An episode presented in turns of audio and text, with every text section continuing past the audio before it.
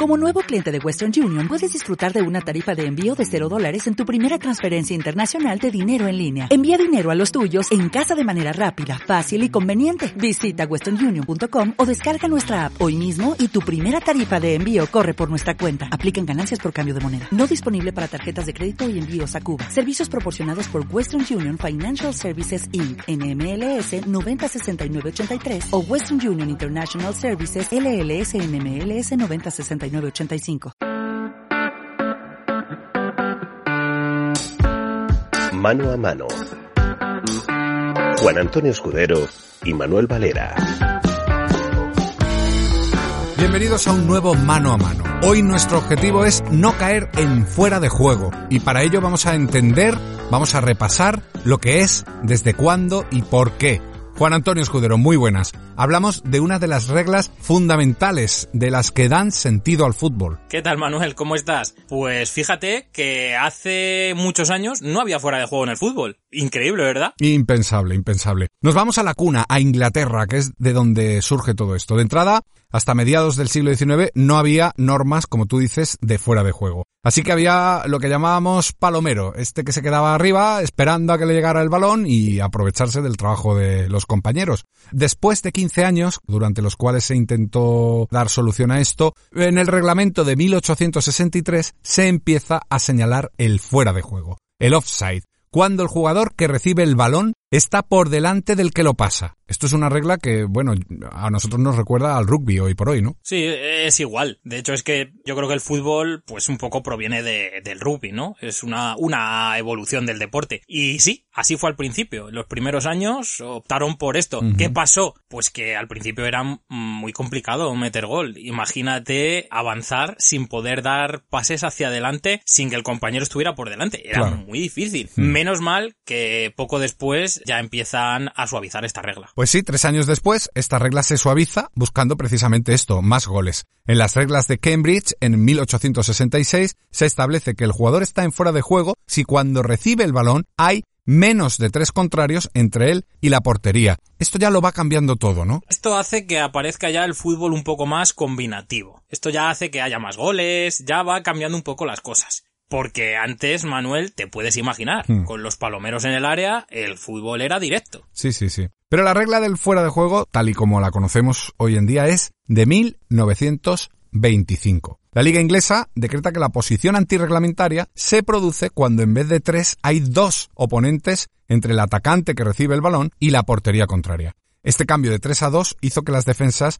pues se, se vieran desbordadas. De hecho, fíjate el dato, en aquella temporada 25-26 se metieron 6.373 goles, es decir, 1.600 más que el año anterior. Y esto es que supone una revolución táctica y como siempre, los más listos de la clase son los primeros que se enteran. Claro, claro. Así ha sido siempre la historia del fútbol. En aquel momento lo que pasaba, Manuel, es que los equipos jugaban con tácticas que hoy en día nos sonarían a chino. Fíjate, la táctica que más se utilizaba era el 1, 2, 3, 5. Una táctica ultra ofensiva, había muy pocos defensas y aquí es donde empiezan a cambiar un poquito las cosas. Pero sobre todo porque hubo un momento clave, un detonante. Lo que tú decías, alguien que fue más listo que los demás. Y este se dio en el Newcastle, en el equipo de las Urracas. Bill McCracken, que se llamaba, era un defensa, que sin pena ni gloria estaba, porque era normal, pero él pensó que si para caer en fuera de juego tenían que estar dos defensas retrasados, solo había que dar un paso hacia adelante para intentar estar más lejos de la portería y dejar a esos jugadores en fuera de juego. Esto hoy en día puede parecer algo mm, muy fácil, pero en aquel momento que los defensas salieran de la portería era algo impensable. Tirando el fuera de juego, claro. Claro, pues fíjate, tres ligas ganaron seguida los del Newcastle. No se han visto en una igual. Claro, pues esto, además de cambiar la táctica, cambió incluso eh, la selección natural de delanteros, porque hasta entonces estos palomeros eran tíos fuertes, tíos altos, tíos potentes, pero ahora al empezar las defensas a salir, a, dejar a, a, los atacantes en fuera de juego, es necesario ganarle las espaldas como con velocidad y con juego de combinación. Y aquí aparece un término, una táctica que, bueno, fue mítica y que a nosotros nos suena como de la prehistoria del fútbol, pero que está ahí, que es la MW. ¿Qué es esto, Juan? Pues era una formación muy ofensiva en la que fundamentalmente había dos defensas que estaban muy marcados. Y los jugadores que jugaban en las bandas eran muy, muy, muy, muy ofensivos. De esta manera acumulaban muchos jugadores en fase ofensiva. Pero es que Manuel, yo sigo dándole vueltas. Tú has dicho que los delanteros tuvieron que pasar de ser altos y potentes a rápidos e imaginativos. Pues tú imagínate que hoy en día a los porteros les decimos que tienen que dejar de jugar con las manos y que solo van a poder jugar con los pies en todo el campo. Fue una revolución muy similar. Claro. Claro, claro. Un cambio absoluto del fútbol. Pues eh, fíjate, desde 1925 que están señalándose este tipo de fuera de juegos. En los tiempos modernos, si decimos offside, a muchos se nos viene a la cabeza de inmediato un equipo, que es el de final de los 80 del Milán de Arrigo Sacchi. Aquello era un espectáculo. El equipo italiano presionaba, juntaba las líneas y lanzaban en el fuera de juego a la voz del grito del capitán de Franco Baresi cuando gritaba Milán y todo el equipo salía. Aquello fue un espectáculo que, que dejó a Europa con la boca abierta. ¿eh? Sí, sí, sí, es que era algo nuevo y cuando un equipo hace algo nuevo, pues causa sensación y sobre todo hace daño a los demás. Es que Manuel era un equipo, el Milan, por compararlo hoy en día, se podría decir que se asemeja un poco al estilo Cholo Simeone, por así Sí, decirlo. cierto. Un equipo muy compacto, que jugaba con dos delanteros, Sí. muy marcados además, y que apretaba según la parte del campo en la que estuviera el balón. Había momentos en la que estaban replegadísimos, yo lo recuerdo. Y había otros momentos en las que salían a morder. Sí, es que jugaban en 15 metros. Claro, esa era la clave, que no había distancia entre líneas. Y en el momento en el que a lo mejor el rival hacía un pase hacia atrás, la defensa liderada por Varesi, como decías, salía en avalancha y empujaba a los de delante. Y eso hacía que los equipos se vieran de repente prácticamente como una manada les acosaba en pro de quitarles el balón. Sí, era un espectáculo ver a aquellos tíos. Gali en la portería, Baresi, Tassotti, Costacurta, Maldini, fíjate qué defensa, Ancelotti y Donadoni Sí. con el 8, Sí. Colombo y luego los tres tulipanes, Fran Rijkaard y Van Basten y Ruud Gullit. Es que aquello no admitía comparación. Yo diría, Manuel, que mm, aquel Milán aunó a los mejores defensas y a los mejores delanteros. Es verdad, es verdad. Y no solo eso, sino que supo integrarlos dentro de un sistema en el que todos participaban como la maquinaria de un reloj. Y déjame que añada otra cosa. Se lo creyeron, porque lo que les contabas aquí podía sonar a chino en aquel momento, pero Es ese verdad. grupo de jugadores le creyeron. Sí, sí. Y entonces ahí tuvieron los éxitos que tuvieron, es claro. verdad, es verdad. Otro equipo que supo sacarle el jugo al fuera de juego fue el Arsenal de los 90. ¿Ellos qué es lo que innovaron, Juan? Bueno, pues básicamente en Inglaterra que han, ellos son un poco fieles al juego, ¿no? Un poco como muy puristas y sobre todo en aquellos 90 más todavía, cuando el resto del mundo se empezaba a abrir a hacer fichajes extranjeros más que ellos, Mm. se encontraron con un equipo que fue el Arsenal que de repente empieza a tirar el fuera de juego de una manera un poco diferente a los demás. No era tan agresiva como la del Milan, pero sí que era muy efectiva, porque en cuanto ellos notaban que les iban a meter un balón a la espalda, daban un paso hacia adelante. Aquella defensa estaba liderada por un jugador mítico de Inglaterra, Tony Adams, y estaba formada también por Dixon, Newton y Winterburn, sobre todo estos cuatro.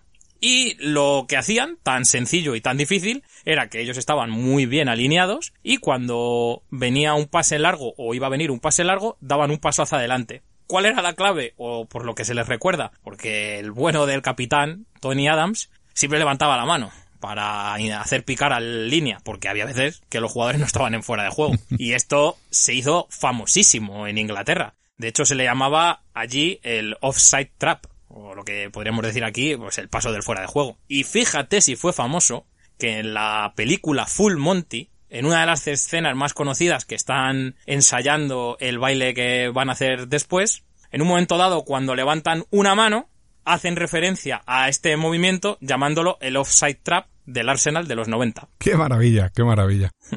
qué, qué historias tan buenas hay, fíjate, en torno al fuera de juego, es increíble. Sí. Se producen a veces, bueno, deseos de innovar, sobre todo buscando eh, más espectáculo, más goles. En el año 91 hay un ensayo muy curioso que me contabas que se hizo a instancias del Canal Plus aquí en España Sí. y donde el Madrid y el Barcelona a doble partido jugaron, bueno, pues un, un torneo un- que innovaba en el fuera de juego, tirando una línea que prolongaba el borde del área grande y que marcaba un, o delimitaba un rectángulo desde esa línea hasta el fuera de gol, dentro del cual solamente era posible que hubiera fuera de juego. Anulaba el fuera de juego en el resto del campo. ¿Qué, qué pasó con esto? Pues fíjate qué curioso Y qué poder de marketing tuvo Canal Plus en aquel momento, ¿eh? Porque llegó a España el fútbol codificado e intentaron introducir, pues, novedades. Y esta fue una de ellas. Fue una eliminatoria a doble partido en la que se cambiaban algunas pequeñas cosas. Claro, esto llega de repente, en mitad de la liga, la Federación de Uñas, de hecho, obligaron al Real Madrid y al Barça a no jugar esta eliminatoria. Pero al final, el dinero pudo más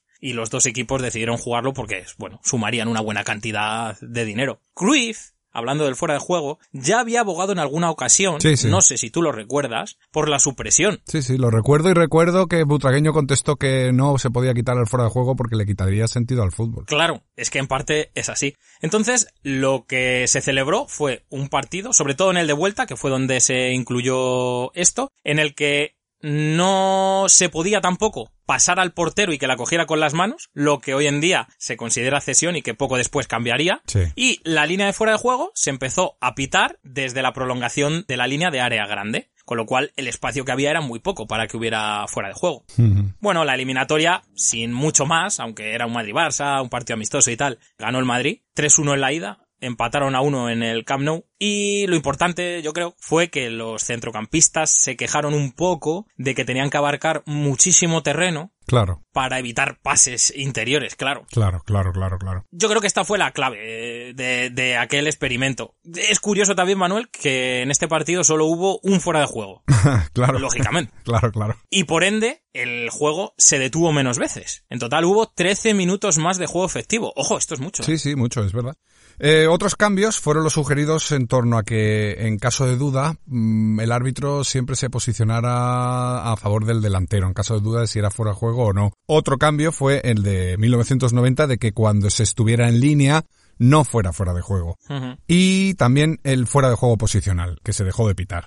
Estos cambios mm, estaban orientados a favorecer el juego de ataque, el espectáculo, los goles. Bueno, también me gustaría recordar que dentro del propio campo, esto que no todos los aficionados lo saben, ¿eh? que he llegado a haber discusiones por esto, en tu propio campo no hay fuera de juego. Eh, La posición de fuera de juego empieza cuando estás pisando el campo contrario. Claro, estas cosas son importantes y sí que es cierto que estos cambios han hecho evolucionar un poco el fútbol e intentar hacerlo un poco más vistoso, porque es cierto que tener una buena defensa es muy importante en el fútbol. De esto se trata y yo creo que es lo que se intentó en los 90, darle un poquito más de dinamismo, quitando el fuera de juego posicional, estas cosas, aunque bueno, también Manuel hay que decir que estos cambios echa la ley, echa la trampa Hmm. que aunque se haya quitado fuera de juego posicional, yo creo que sí que es cierto que hay en ocasiones que muchos jugadores se benefician de este fuera de juego posicional para después marcar gol. Y sería un debate hablar si es mejor o no que se pite el fuera de juego posicional. Y acorde a lo que tú decías, Manuel, otra cosa curiosa, yo, yo creo que es una cosa que hay gente que no sabe y que también se cambió. Y es que cuando saca el portero de saque de meta, no hay fuera de juego. Pues a mí me parece que he visto señalar algún fuera de juego ahí, ¿eh? Por supuesto, y jugadores pedirlo. Sí, también, también. que es bastante grave, pero no hay fuera de juego. Y esto yo recuerdo al Atlético de Madrid con Molina, e incluso al Atlético de Bilbao con un portero que se llamaba Aranzubía, que sacaba muy fuerte, Sí, beneficiarse de ello. Es cierto. Tampoco hay fuera de juego en el saque de banda. También hay que recordarlo. Claro, y algún jugador internacional, y no vamos a decir el nombre, lo pide. Bueno, vamos a mirar ahora al futuro, porque el VAR ha cambiado otra vez la percepción, bueno, prácticamente de todo, entre otras cosas también, del fuera de juego. Hay algunas voces contrarias que defienden el VAR, otra gente insiste en estudiar más cambios, mm, pero lo cierto es que el VAR requiere un mano a mano propio que le dedicaremos otro día para debatir acerca de esta figura que otra vez ha venido para cambiar el fútbol. No obstante, un apunte. Al igual que el fuera de juego en su día, o al igual que la norma que tú decías de la cesión, de no poder pasársela al portero, devolvérsela al portero y que la pueda volver a coger con la mano, el VAR ha cambiado en la concepción total del fútbol. ¿eh? Y lo que nos queda por ver, Manuel, Hmm. que 3 centímetros, 2 centímetros, o que una máquina determine si era fuera de juego o no era fuera de juego, y que incluso pueda retroceder 30, 40, un minuto Hmm. en el partido, ha hecho cambiar el fútbol. Y quizás hay que empezar a acostumbrarse a entender el fútbol como otro deporte de lo que estábamos acostumbrados. Qué jugoso va a ser el episodio que le dediquemos al VAR. Uf, miedo me da. Sí, por hoy el del fuera de juego ha llegado hasta aquí. Esperemos que no hayamos incurrido en él muchas veces y que hayamos podido jugar de corrido. Un abrazo, Juan. Un abrazo, Manuel. Mano a mano. Juan Antonio Escudero y Manuel Valera.